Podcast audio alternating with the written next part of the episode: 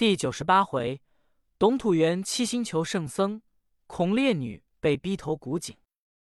话说济公一扬手说：“就凭这个要五吊钱。”掌柜的一瞧和尚的手心，吓得颜色改变，忙说：“我给五吊钱。”立即拿出五吊钱来，交给和尚。大众也不知是怎么样事。和尚说：“卖狗的，你把狗放开，我听他叫唤一声，就把五吊钱给你。”卖狗的说：“一放开就跑了，他还是跑回我家去。”和尚说：“不要紧。”跑了算我的，那人就把狗放开，狗径子跑去了。和尚就把银子给了卖狗的，卖狗的拿了走了。掌柜的说：“大师傅，我这件事你可别说，咱们两个人尽在不言中。我给你买菜去。”和尚说：“你买去吧。”掌柜的立刻买了许多菜来给和尚喝酒。和尚说：“这场官司我要不跟你打。”屈死的冤魂也不答应。和尚手一直往外走，掌柜的两眼发直，就跟着和尚出了一条龙酒馆，一直来到常山县大堂。知县站起来说：“圣僧佛驾光临，弟子失迎，望起恕罪。”圣僧请坐。圣僧带来这个人是做什么的？和尚说。老爷派人先把这个人看起来，少时再问。老爷立刻吩咐，把这人看起来。手下官人答应。和尚说：“老柴、老杜，二位大喜啊！拿住华云龙，只一到临安得一千二百银子赏。大喜，大喜！”柴元禄、杜振英说：“师傅不喜吗？”和尚说。喊人，你姓什么？贼人说：“我叫华云龙。”和尚大笑说：“你姓华，有什么便宜？”说着话，和尚过去把贼人的衣裳一包。和尚说：“你们来看，这就是他的外号。”柴、杜二人一瞧，贼人背脊上有洋钱大小九个疤了。和尚这一坐。贼人说：“罢了，和尚，你既认得我，我不姓华了。”老爷说：“你到底姓什么？”贼人说：“我姓孙，叫孙伯虎，外号叫九朵梅花。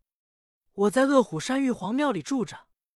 我是西川人，玉皇庙里有西川绿林人在那里笑聚。南门外抢万兴当，明火执仗，是蓬头鬼运方率领。”有桃花浪子韩秀，有白莲秀士魂飞，双手分云无多少。低头看雾有的横，恨得无环李猛。低头看塔陈清，造月鹏程致远。西路虎鹤东风，跳涧虎陈达。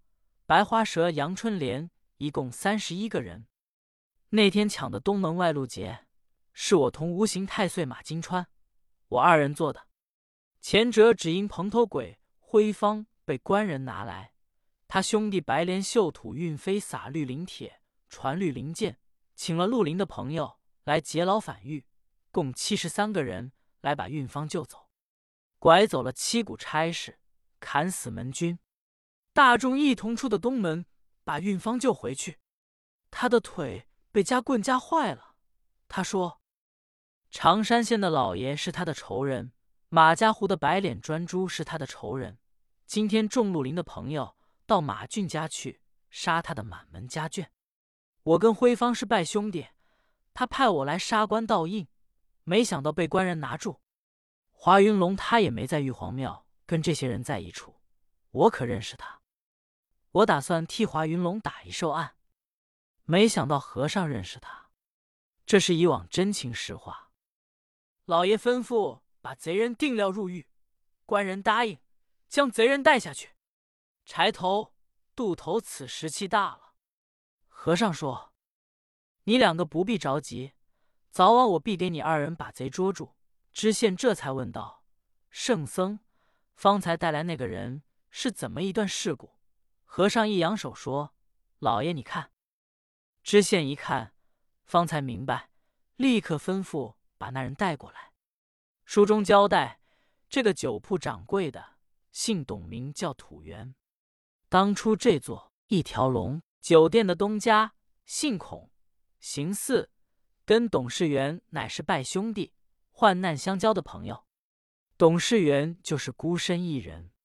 孔氏家中有妻子周氏，跟前有一儿一女。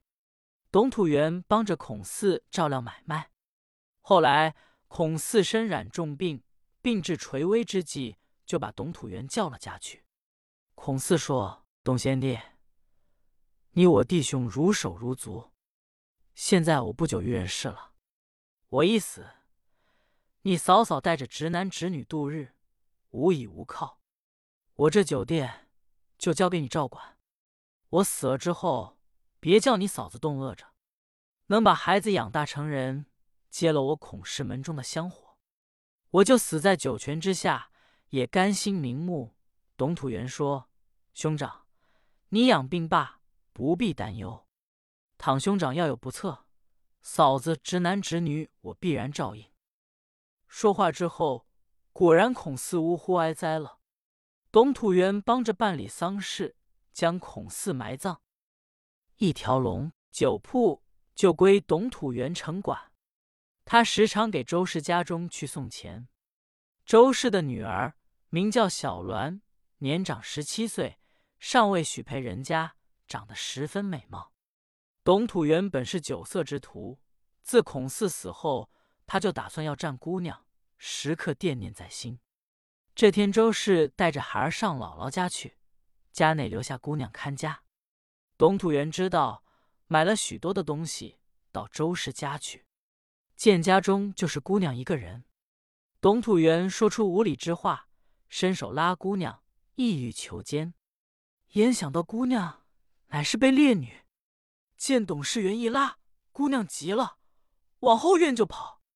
后院有一口井，是浇花病，姑娘就跳下井去。